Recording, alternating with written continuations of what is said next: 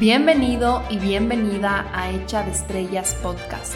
Yo soy tu host Alejandra Freile. Este es un espacio para hablar de crecimiento personal, salud mental, emociones, relaciones, tu cerebro y muchísimo más. Gracias por estar conmigo aquí hoy. Empecemos.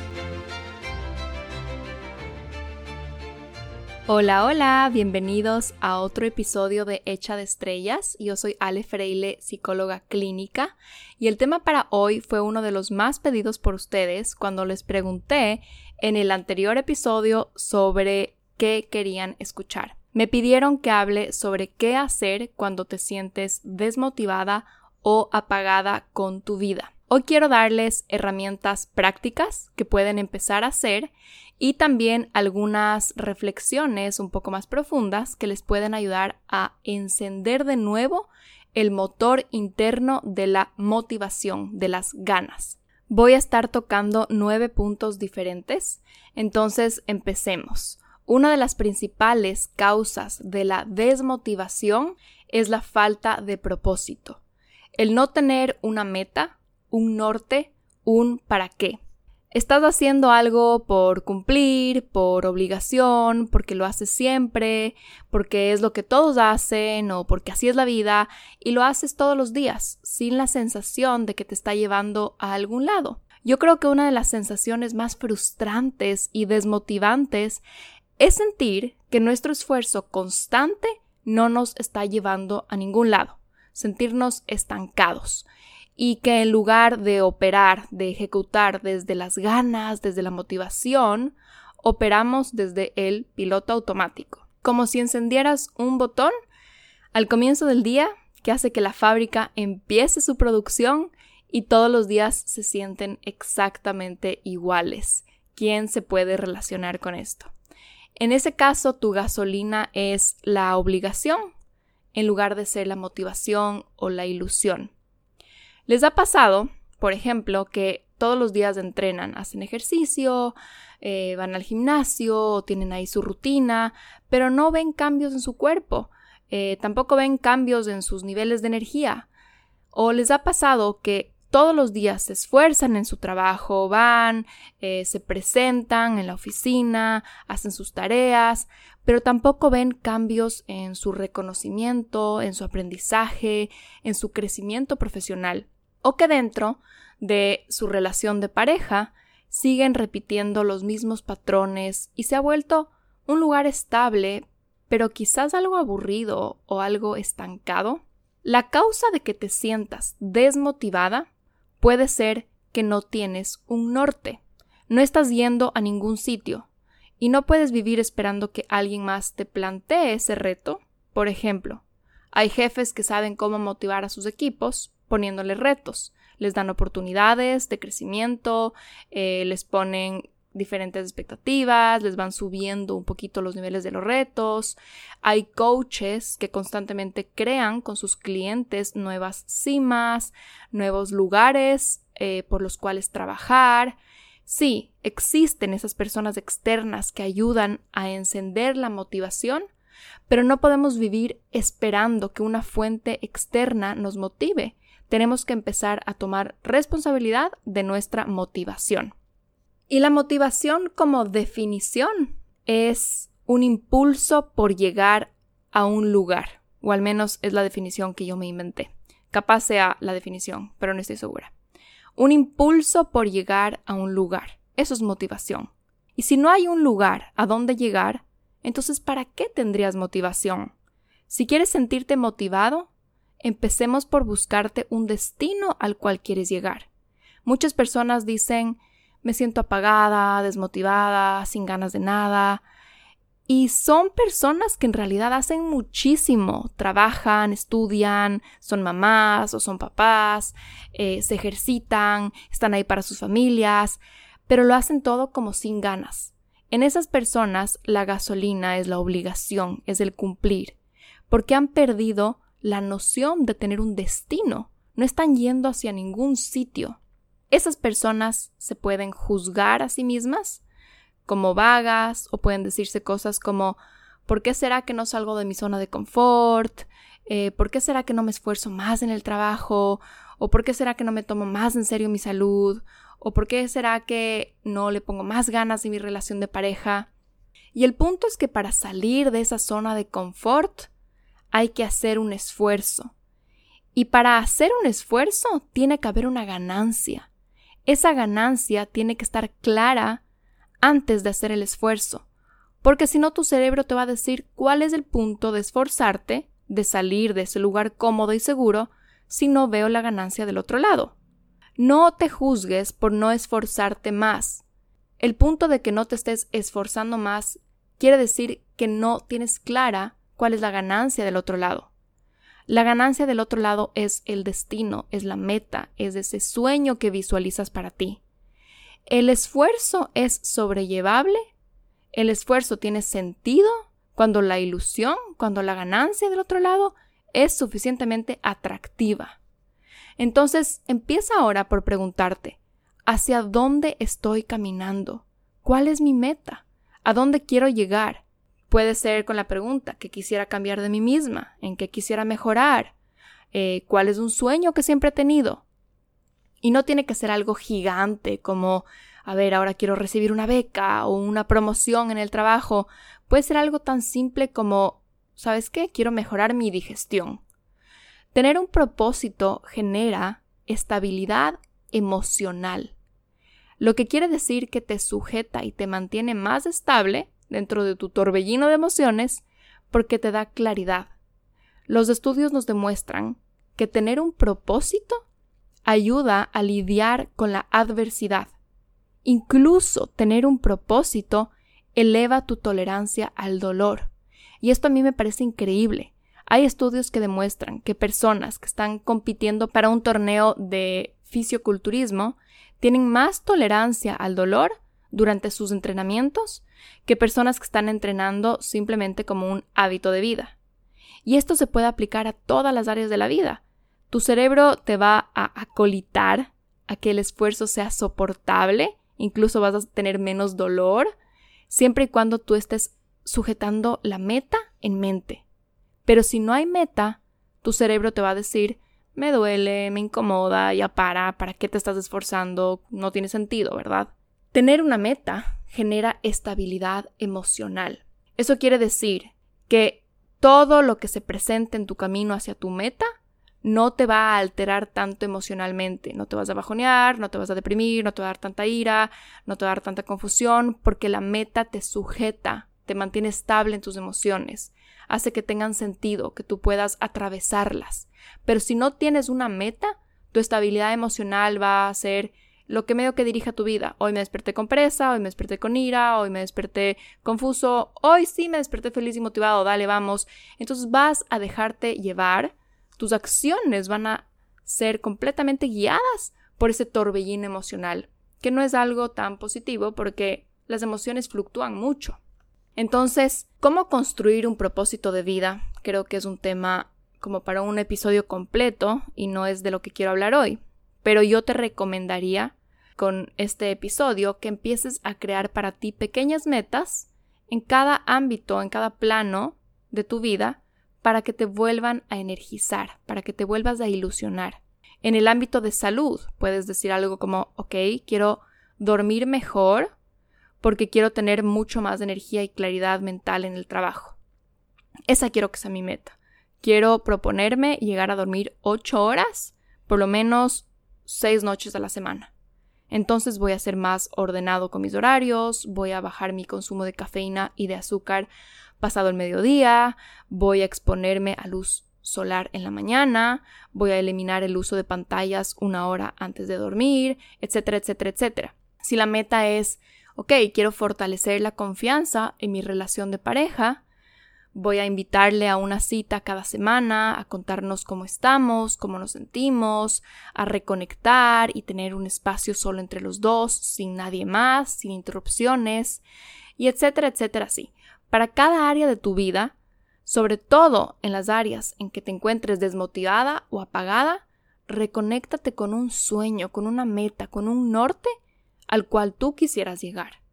Y no hay un norte correcto o incorrecto. Tiene que ser algo que a ti te dé ilusión, que a ti te guste. Nadie te puede decir que está bien o que está mal. Tu meta puede ser muy diferente a la mía. El punto es que te dé energía y que digas, qué cool, quiero llegar allá.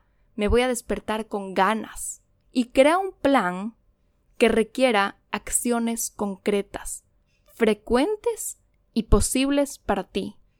Cosas que tú puedas hacer todos los días, o tres veces a la semana, o una vez a la semana, pero que sean concretas, claras, tangibles, que sean frecuentes y que sean posibles. Obviamente, si son imposibles o son demasiado difíciles de realizar, lo más seguro es que no las hagas. Algo importante es que tu meta sea muy pero muy detallada. No digas algo como quiero mejorar mi salud, porque eso es demasiado amplio y no es un norte claro en el cual vas a poder medir la próxima semana si tu salud mejoró. Más bien, eso te puede desmotivar porque te puede entrar ese típico pensamiento de, ay, bueno, es que por dónde empezar, son demasiadas cosas, es que todo está hecho un relajo, no sé ni por dónde empezar. Pero si dices algo como, quiero mejorar mi digestión, eso es algo en lo que sí puedes medir. Puedes medir la siguiente semana si tu digestión mejoró o no. Si tú dices, quiero de verdad trabajar y mejorar mi sistema inmune porque me estoy enfermando demasiado, también es algo que podrías medir dentro de este mes. Tu meta tiene que ser algo palpable, algo que te dé dirección muy clara a tus acciones. Si es que quieres, no sé, ponerte en forma, no digas, bueno, quiero ponerme en forma. Di algo como, quiero lograr hacer 30 minutos de ejercicio seguidos, sin sentir que me muero y que me da un infarto y, que voy a vomitar a los 10 minutos de, de empezar el ejercicio o quiero subir dos kilos de masa muscular, o quiero bajar en dos puntos mi porcentaje de grasa, o quiero bajar la inflamación que tengo en mi piel. Son cosas muy concretas, muy medibles y que de verdad dan dirección a las acciones que tienes que tomar. Si dices quiero mejorar mi salud, es tan general, es tan amplio, que no te dice exactamente qué acciones tomar. Cuando tengas una meta concreta y empieces a realizar las debidas acciones concretas, empezarás a tener pequeñas victorias.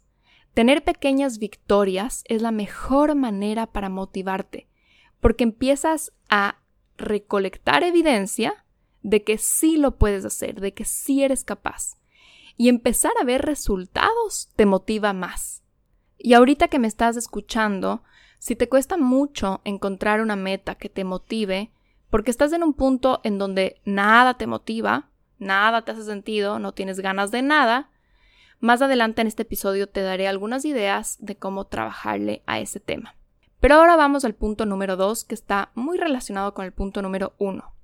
Algo que nos enseña la psicología es que muchas veces pensamos que la secuencia es número 1, motivación, número 2, acción y número tres, resultados. Cuando la realidad es que muchas veces la secuencia es número uno, acción, número dos, resultados y número tres, motivación. Después de ese tres, de nuevo la acción. Claro que, juntando con el anterior punto, para esa acción inicial, para poder tener número uno, acción, tiene que haber una meta en mente, un norte, porque si no, esa acción va a ser la misma acción de todos los días que te da exactamente los mismos resultados de todos los días y por eso tu motivación está estancada.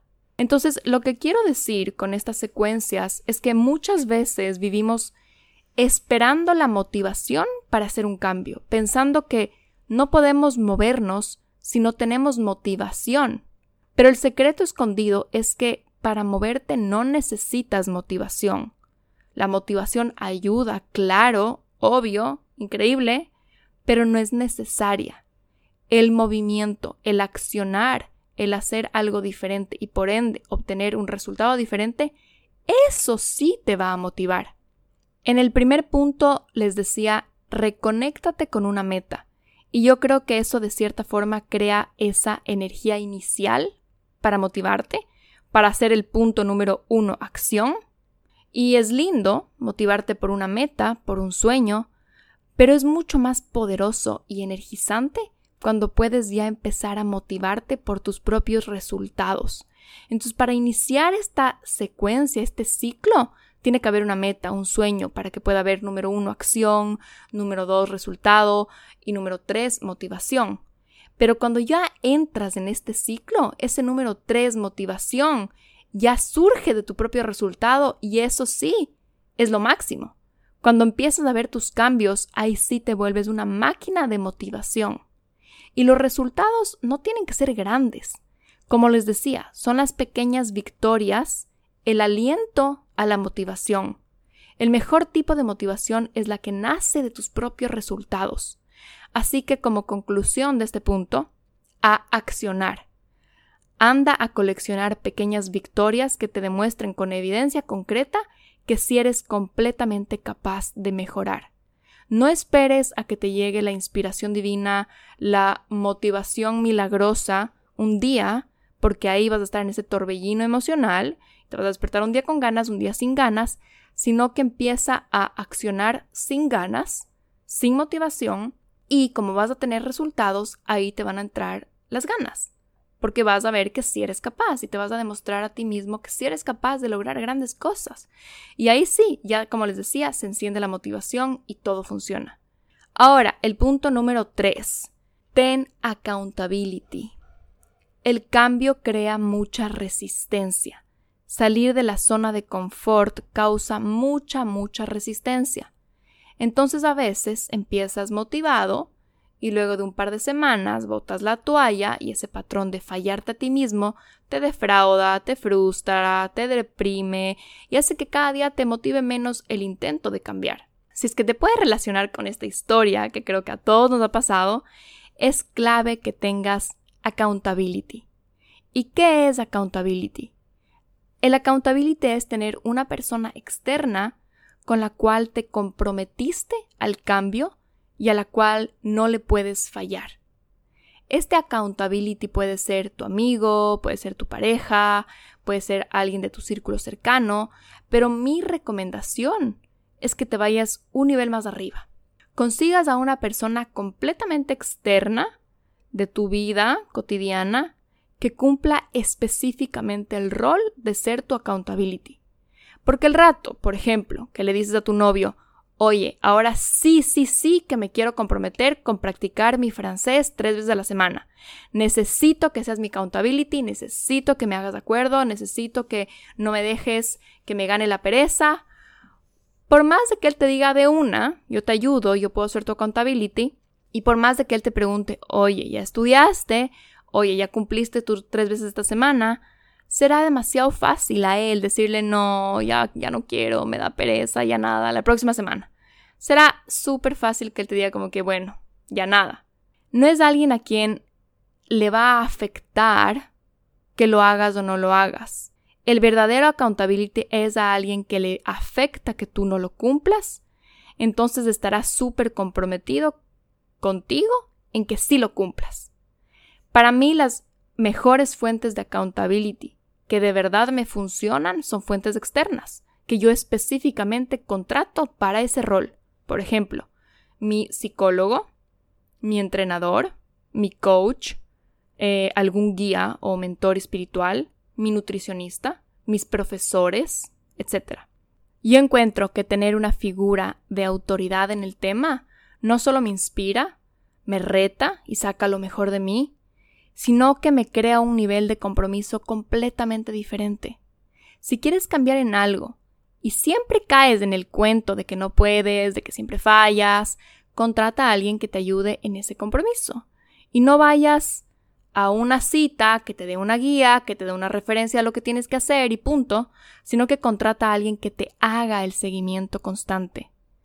Tú puedes construir la constancia a largo plazo, pero al inicio es muy bueno tener una persona que te ayude a cogerle el ritmo a esa constancia, que te ayude a arrancar, a cumplir, a crear disciplina, porque aprendemos más rápido, somos más eficientes, somos más comprometidos cuando tenemos a alguien a quien rendirle cuentas. Es simplemente como somos y creo que lo podemos usar a nuestro favor. Además que yo encuentro que cuando invierto en mis profesores, en mi psicólogo, en mis mentores, Incluso realizo las actividades que me dan pereza con la justificación de que ya pagué, de que no voy a botar la plata a la basura.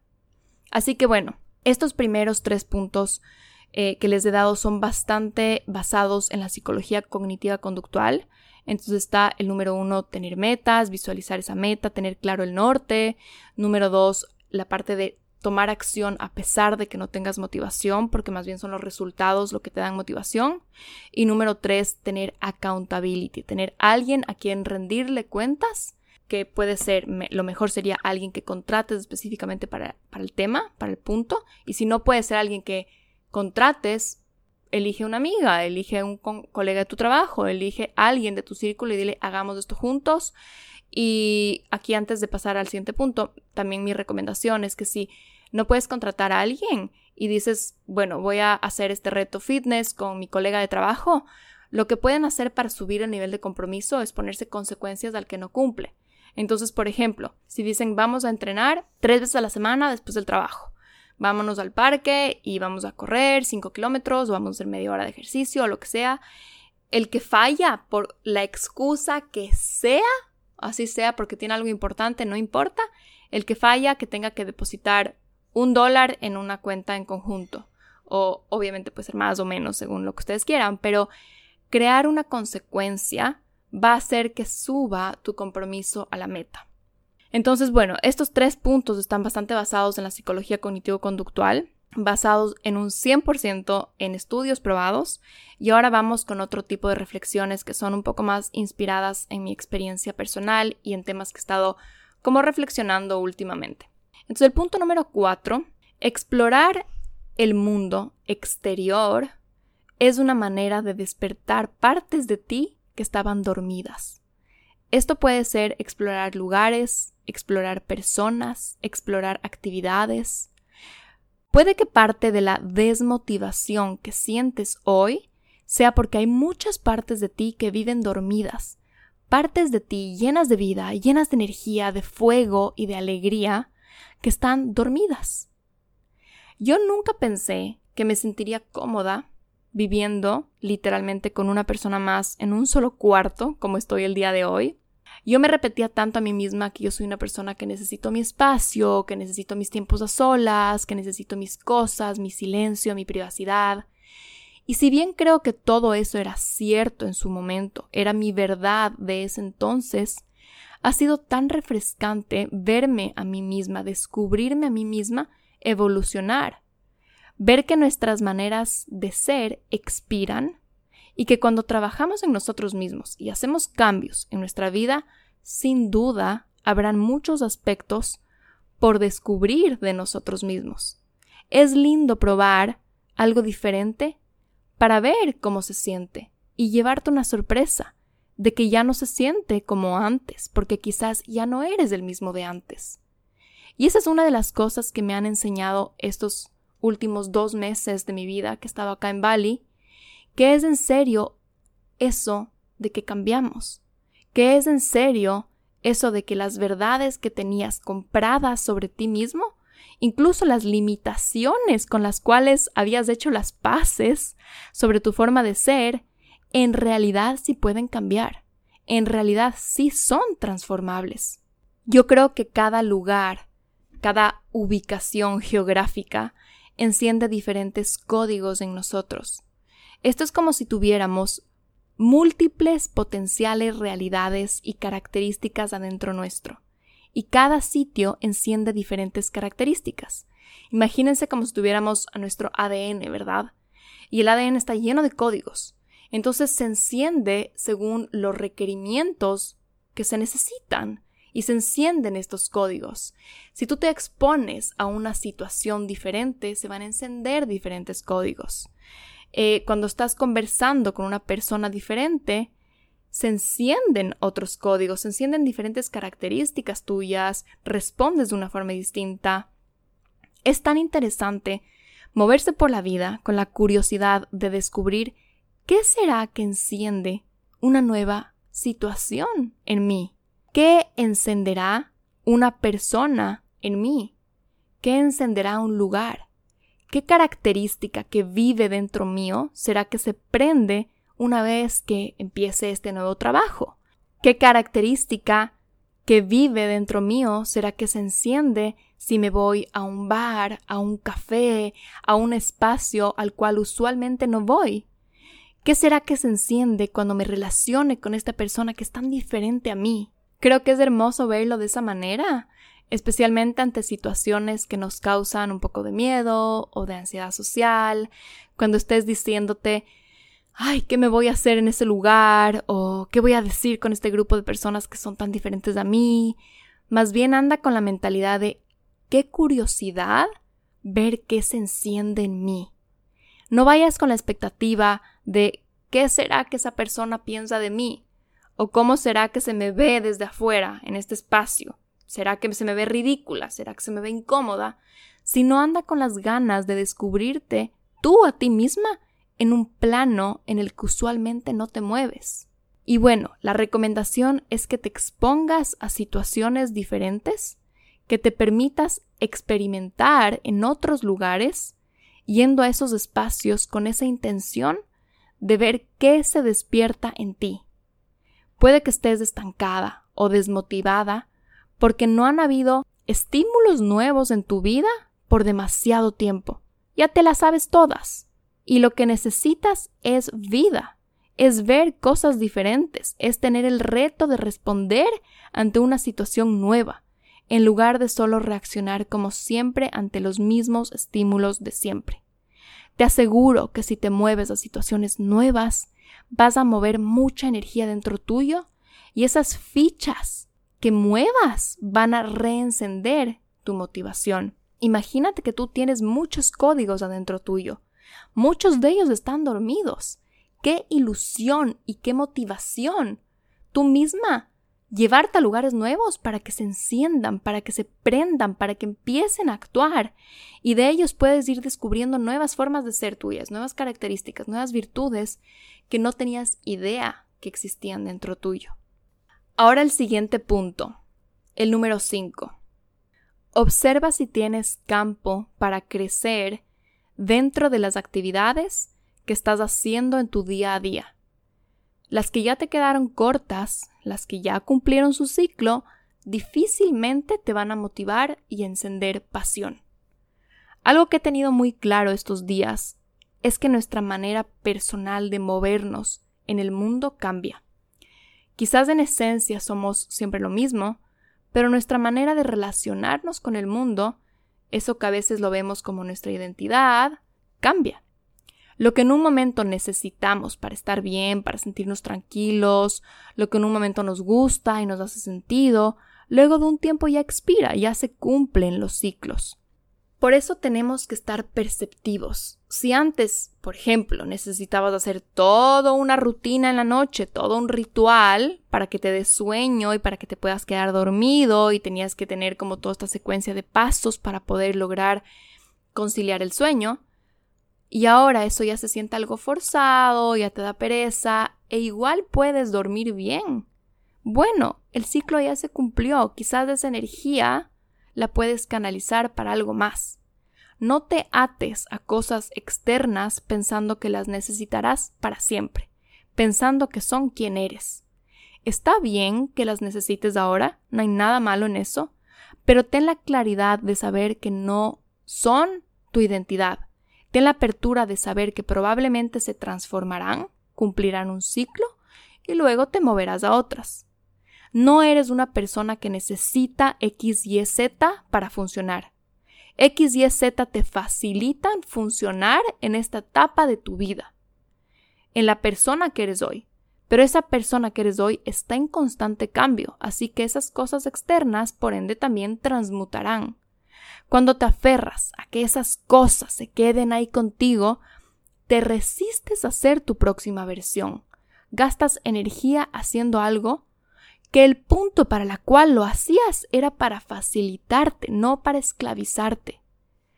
Tu rutina debe ser un facilitador de tu bienestar, no una obligación, un compromiso, un contrato. Hay que hacer un check-in cada cierto tiempo, quizás cada tres meses, e identificar si tu rutina te está funcionando, identificar si hay partes de tu rutina que ya no te están facilitando la atracción de tu día a día. Y esto es algo que me tomo el tiempo de decirlo porque va muy vinculado a este tema de sentirte desmotivado, apagado. Muchas veces nos sentimos desmotivadas o apagadas porque estamos usando tanta de nuestra energía vital en repetir patrones o hacer cosas que ya no nos aportan, en seguir rutinas que las establecimos en el pasado, pero a las cuales ya las superamos, ya nos quedan cortas, ya nos quedan chiquitas.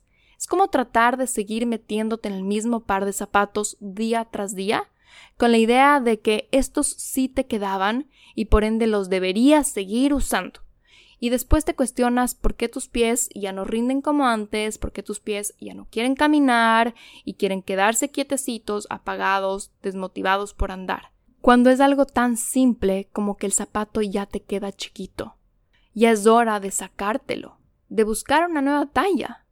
Y yo era muy típica de eso. Empezaba algo que me encendía, que me motivaba, que en ese momento me funcionaba, me aportaba mi bienestar, y me podía quedar años de años repitiendo eso, buscando ese bienestar, buscando ese high, esa motivación, pero sin obtenerla. Y me juzgaba y decía, ¿por qué será que ya no estoy motivada? ¿Por qué será que ya no tengo la, la misma energía de antes? Y ahora entiendo que cuando algo ya no me motiva, quizás es porque ya cumplió una función en mi vida y puedo dejarlo ir a ese hábito, a esa rutina, a esa estructura que había creado. Algo que me facilitaba antes no necesariamente me va a facilitar hoy porque estoy cambiando y me estoy esforzando mucho por cambiar, entonces obviamente no voy a necesitar y usar las mismas estructuras. Entonces, para resumir este punto, analiza qué estás repitiendo en tu día a día que quizás ya te queda una talla más corta. El número 6 de hoy es una pregunta. Y esta pregunta la puedes pensar ahorita o la puedes anotar para hacer eh, un poco de journaling, la puedes conversar con alguien, porque creo que es una pregunta que es importante reflexionarla, anotar y digerir. Cuando te encuentres apagada o desmotivada con tu vida, pregúntate, ¿qué me trae alegría en este momento de mi vida? Y anda haciendo una lista de esas pequeñas o grandes cosas que te traen alegría en el día a día. La respuesta a esto no tiene que ser algo gigante, algo que te dé ya todo como toda una dirección, todo un norte en tu vida. No te estoy diciendo dime qué te trae alegría y crea una carrera profesional alrededor de esto. Más bien te estoy diciendo las cosas que causan alegría en tu corazón son como pequeñas flechas guías y probablemente hay algo ahí para ti. Y ese algo puede ser un aprendizaje, un descubrir enorme, o puede ser el simple hecho de que esa actividad te inyecta de gozo y el gozo es literalmente como energía a la vena. El gozo es como suero para un corazón deshidratado. Entonces haz una lista de estas cosas y lo siguiente que vas a hacer es preguntarte ¿Cómo puedo tener más de eso en mi vida? ¿Será que es algo que puedo hacerlo con mayor frecuencia o que puedo multiplicarlo de alguna forma? Por ejemplo, a mí personalmente, entre las pequeñas cosas que me traen alegría, es acostarme temprano y levantarme tempranito. Ya les he contado que me encanta la mañana, al menos en este momento de mi vida, quién sabe, tal vez en algún momento eso ya no me quede, ya no me facilite la vida, pero hoy por hoy me fascina la mañana. La mañana me trae demasiada motivación y tantas ganas de hacer todos mis hábitos, mis actividades favoritas. Cuando me despierto súper temprano, puedo tomarme una hora entera para escribir, sin límites, escuchando los pajaritos, esperando el amanecer, puedo hacer ejercicio, puedo tomarme un tiempo para hacer un estiramiento, una meditación, puedo llamarle a mi mamá o alguna amiga, puedo tomarme mi jugo verde sin apuro y después puedo desayunar con demasiado disfrute sabiendo que mi mañana estuvo cargada de esas cosas que amo hacer. Entro con una energía completamente diferente al día. Entonces, sabiendo eso y sabiendo que mi novio es igual a mí, hemos creado una rutina de la noche y de la mañana que nos brinda la mayor cantidad de alegría posible. Hemos diseñado una rutina diaria en donde tenemos acceso y tenemos mucho más oportunidad de hacer esas cosas que nos dan alegría. Y esto me lleva al punto número 7, que también es una pregunta que, que, viene un poco en secuencia al anterior y también te la puedes anotar. Es la pregunta, ¿cómo sería la rutina diaria que más alegría me traería?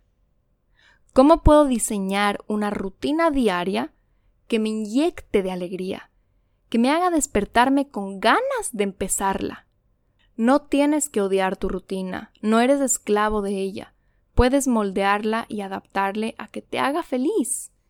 Y entiendo que para algunas personas la rutina de la mañana involucra levantar a los niños, prepararlos para el colegio, alistarse a toda velocidad para salir al trabajo. Ok, hay ciertas cosas que no puedes cambiar, pero dentro de esas cosas que no puedes cambiar, utiliza tu creatividad para preguntarte cómo las puedo decorar o diseñar de una forma que me den alegría. Un diseñador de muebles no dice quiero hacer una silla de una sola pata o quiero hacer una silla de seis patas.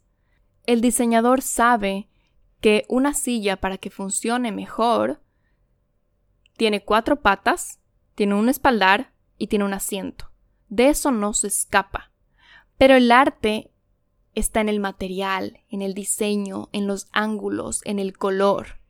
Igual con tu vida, hay ciertas estructuras que quizás en este momento no puedes cambiar, pero sí hay cómo moldearlas a una forma, a un diseño que se sientan cargadas de vida. Hay maneras de decorarlas para que se sientan lindas, ricas, ligeras, alegres, divertidas, pacíficas, armoniosas, motivantes, energizantes, diferentes o lo que tú quieras.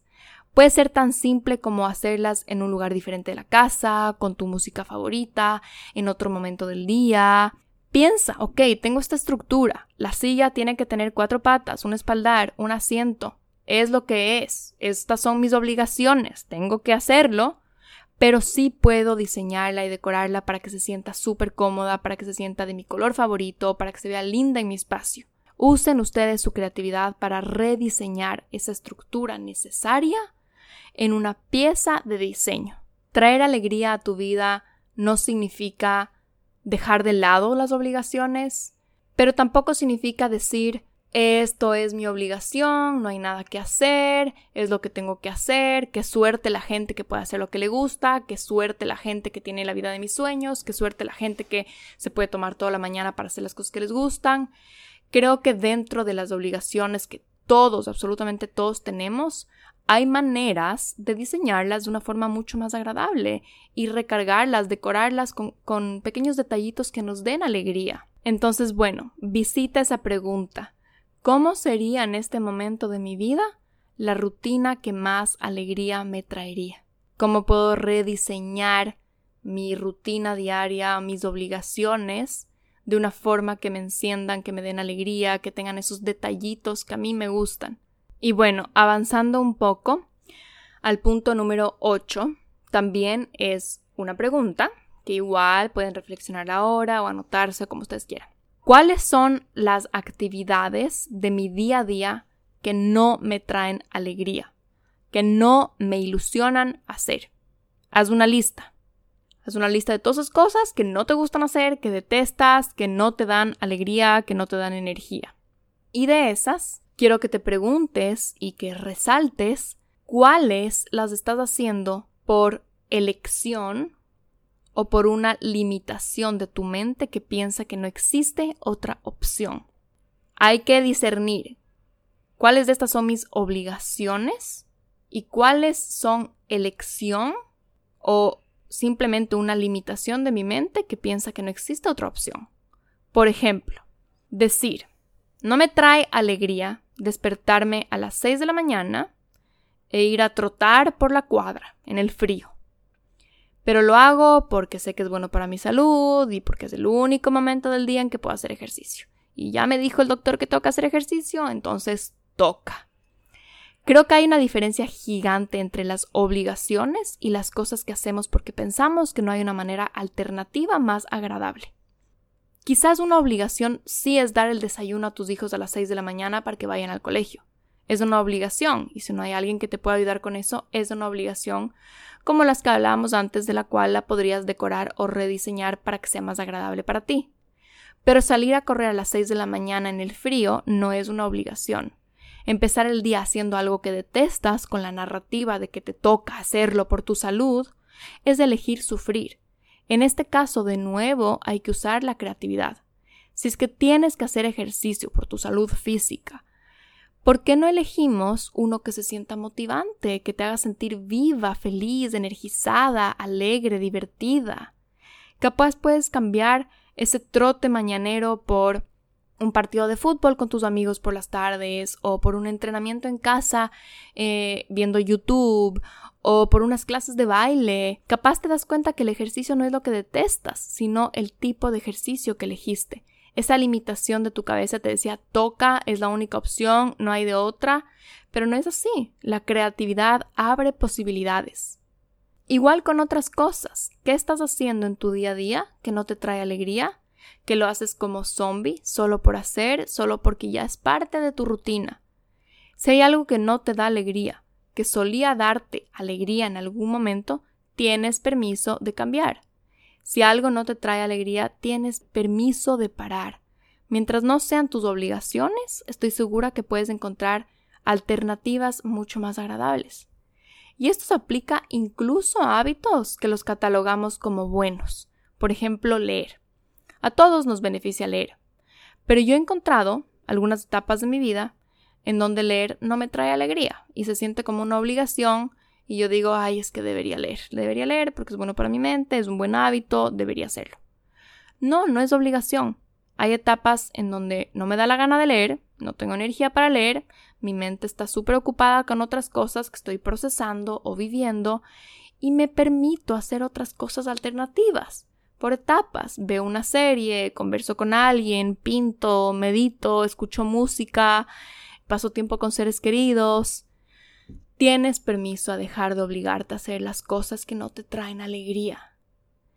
Y claro, entendemos, y quiero dejar esto muy claro, que hay hábitos que sí requieren disciplina y no les digo que dejen de hacer todo lo que empiezan porque les da pereza o que dejen de hacer cosas porque les da pereza. Creo que hay que diferenciar entre, ok, esto es una pereza del momento, es una pereza de empezar, y en ese caso lo que tengo que hacer es simplemente ejercer un poco de fuerza de voluntad porque yo sé que una vez que empiece, o mañana o la siguiente semana ya estaré súper enganchado de nuevo y estaré muy feliz de que perseveré. Hay que diferenciar ese escenario versus un escenario en el que esto es algo que ya no me trae alegría en esta etapa, ni mañana ni la próxima semana me va a traer alegría, que no disfruto de hacerlo, y no es solo la pereza de arrancar, sino que una vez dentro de la actividad no disfruto, no me nutre de alegría, y en ese caso simplemente tengo que dejarlo o cambiarlo por algo más algo que sí me dé energía y alegría. Una excelente herramienta para diferenciar estas dos cosas que pueden estar pasando es atravesar el arranque. Muchas veces lo que nos incomoda no es la actividad en sí, es más, la actividad la disfrutamos muchísimo. Lo que nos incomoda es el arranque. El ir al gimnasio te da pereza, pero una vez que estás ahí estás feliz el sacar el libro y dejar de ver redes sociales te da pereza. Pero una vez que te enganchas con el primero o el segundo párrafo, estás dichoso y así sucesivamente. Te recomiendo que si estás ante esta confusión de si es algo solo de pereza y lo que necesito es presionarme, o si es algo que en serio ya no me trae alegría. Lo que hagas es no te engañes por el arranque haz la actividad y evalúa si te gusta o no una vez que estés un 40% adentrado en la actividad o al finalizarla. Al terminarla, pregúntate, ¿me trajo esto alegría? Si la respuesta es sí, claramente solo era pereza de arrancar. Pero si la respuesta es no, no me trajo alegría, empieza a replantarte alternativas que sí te traigan alegría. Por ahí una vez escuché de una entrenadora algo que me pareció genial. Mucha gente no sabe cómo diferenciar entre escuchar a mi cuerpo y descansar o será que es solo pereza de arrancar. Entonces no sabes cuándo tu cuerpo necesita un día de descanso del ejercicio o si solo es la típica pereza de salir de la cama y de empezar el entrenamiento. Ella dijo que lo que los estudios demuestran es que si tú logras atravesar los primeros cuatro minutos del entrenamiento, lo más probable es que tu cuerpo ya se oxigena, eh, los músculos ya se llenan de sangre, ya te energizas y ya estás en ánimo de entrenar. Pero que si luego de esos cuatro minutos aún te sientes cansado, pesado, sin ganas de entrenar, Ahí es tu cuerpo diciéndote estoy cansado, necesito un descanso, porque a pesar de que ya le oxigenaste, a pesar de que ya mandaste sangre a los músculos, igual se siente cansado. Entonces, creo que esto es una buena forma de ver este tema. Hay que diferenciar si es que es pereza de arrancar o si es que es algo que no me trae alegría en realidad. Y volviendo a lo que estaba mencionando, al punto era que no tienes que implementar una práctica que no te trae alegría. Vivimos en una época, afortunadamente, en donde tenemos tantas opciones. Somos tan pero tan suertudos que en realidad podemos fácilmente elegir opciones agradables de todo, de hábitos saludables, de ejercicio, de mil cosas. Podemos encontrar formas divertidas y ligeras para hacer esos hábitos diarios. Y con las cosas que no puedas deshacerte y que tengas que hacerlas sí o sí, porque son tus obligaciones, algo que también te diría y te recomendaría es que veas si es que existe la opción de delegarlas o de intercambiarlas con alguien más. Por ejemplo, si es que odias hacer las tareas de lavandería de la casa que te tocan a ti, como lavar las, las toallas, las sábanas, la ropa, ves si es que está Primero, dentro de tus posibilidades delegar, contratar a una persona que haga eso por dos horas a la semana para que tú no lo hagas y quizás tu tiempo y tu energía valgan más. Número dos, si es que esto no es posible y no está dentro de tus posibilidades contratar a alguien, mira si las puedes intercambiar o negociar con alguien más de tu familia. Pregúntale a tu hermano, a tu pareja, a tu hijo, a tu abuelita cuál de sus obligaciones es la que menos alegría le da hacer y mira si coinciden y se pueden intercambiar. Encuentra maneras para delegar o para intercambiar esas actividades que te ponen de mal humor y te drenan de energía. Y si no se puede, encuentra maneras de decorarlas y de hacerlas agradables, como hablábamos con el tema de la silla. Por último, el punto número 9. Para no sentirte abrumado por todo lo que hemos hablado hoy, y de nuevo que te venga ese clásico pensamiento de, uff, ¿por dónde empezar? Elige cuál es tu prioridad en esta etapa de tu vida. Para neutralizar la crítica interna cuando estamos sin ánimos para hacer algún hábito, creo que es importante acordarnos que hay diferentes etapas en la vida y cada etapa tiene su prioridad. Creo que cuando no tenemos establecida una prioridad, es muy fácil caer en la comparación con lo que los demás están haciendo y botar la toalla de lo que tú estabas haciendo por empezar otra cosa y luego solo sigues botando toallas por todos lados y no acabas nada más que frustrado y desmotivado. Por ejemplo, si es que en este momento de tu vida la prioridad es sanar tu sistema hormonal y ya sabes lo que tienes que hacer para cuidar y recomponer y restablecer a tu sistema hormonal, y vas a la oficina y ves que todos se matan trabajando, se quedan 12, 13, 14 horas, hacen all-nighters, capaz te entras a típica ansiedad y dices, ay, yo también debería trabajar así de intensamente si quiero crecer dentro de esta empresa.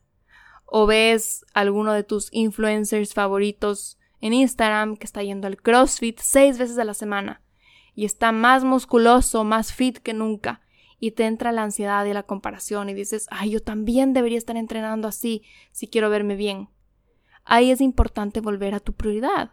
El trabajo excesivo, la falta de descanso, la falta de rutinas de comida, el ejercicio excesivo causará un exceso de cortisol y de adrenalina en tu cuerpo que seguirá perjudicando tu salud hormonal.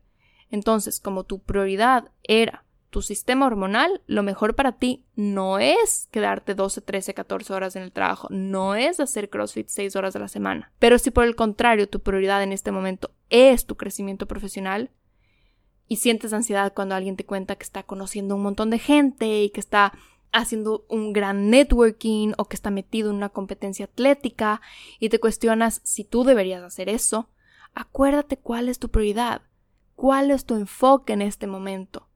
Y no significa que es lo único que vas a hacer en tu vida, siempre tenemos que cuidar y nutrir el balance, todos los planos de nuestra vida, pero yo creo que es muy motivante tener una prioridad en la cual enfocarte por etapa. Eso nos ayuda a centrarnos en nosotros, a ponernos metas, a ser los protagonistas de nuestra vida, a concentrarnos en algo en lugar de estar dispersos, ansiosos y constantemente comparándonos. Y a mí esto es algo que me encanta, por ejemplo, de mi grupo de amigas. Somos un grupo bastante grande, entonces casi siempre hay la que está súper enfocada en el trabajo, siempre hay la que está reenfocada en salir y conectar con gente nueva y conocer, siempre hay la que está súper enfocada en su salud, etcétera, etcétera, etcétera. Y es tan hermoso porque respetamos el espacio y las prioridades de cada una. Nos aplaudimos mucho en lo que sea que cada una está buscando en su vida en ese momento. Si para una lo más importante de este momento es tener un bebé, le apoyamos tanto como a otra que lo más importante es conseguir una promoción en su trabajo, un ascenso en su trabajo. Somos súper conscientes de no desenfocarnos de nuestras prioridades personales solo porque la una está haciendo más ejercicio o viajando más o trabajando más o pasando más tiempo con su familia. Creo que esto es algo que con los años y la madurez te das cuenta de que hay un momento para cada cosa y cada uno de nosotros tiene su propio orden. Incluso cuando pienses, ay, estoy atrasada, ay, debería estar haciendo más, me estoy quedando atrás, acuérdate que la vida no es lineal. Tienes planos simultáneos moviéndose. Incluso creo que enfocarte en una cosa y hacerla bien te aporta en tus otros planes. Si yo ahorita me enfoco muchísimo en mi salud y no meto toda mi energía en mi trabajo, Sé que después, con mi cuerpo más sano, probablemente mi trabajo se va a beneficiar muchísimo. Si estás enfocada en esta etapa, en conocer gente, probablemente de ahí te puede salir una oportunidad laboral. Elige el plano que es tu prioridad ahorita y hazlo tu prioridad y probablemente se van a beneficiar las otras áreas de tu vida simultáneamente.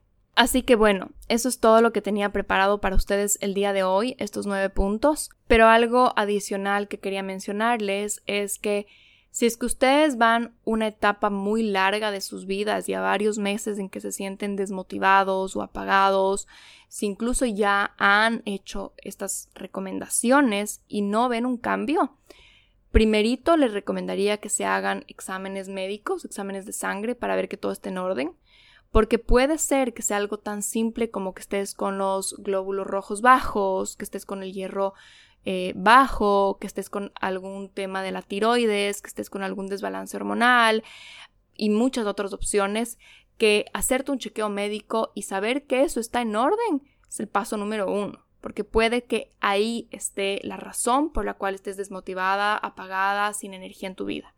Eso, y si es que igual vas mucho tiempo ya en este estado y realmente tu salud está bien, te has ido al doctor, te has hecho exámenes médicos, no hay nada ahí y no puedes arrancar con estos nueve puntos o ya los has hecho y no ves cambios, también te recomendaría que visites un psicólogo, que vayas a una terapia, que le cuentes esto a un profesional, porque puede ser que estés con una depresión, puede ser una depresión grave, puede ser una depresión leve, puede ser un trastorno de ansiedad, puede ser un burnout emocional y realmente necesitas una ayuda uno a uno para trabajar y para salir de ese estado.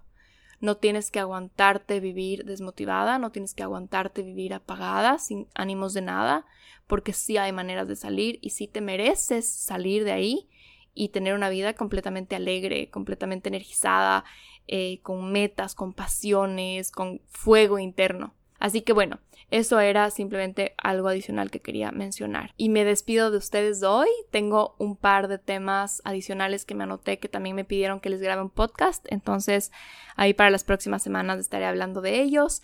Y que tengan un lindísimo día, una linda semana.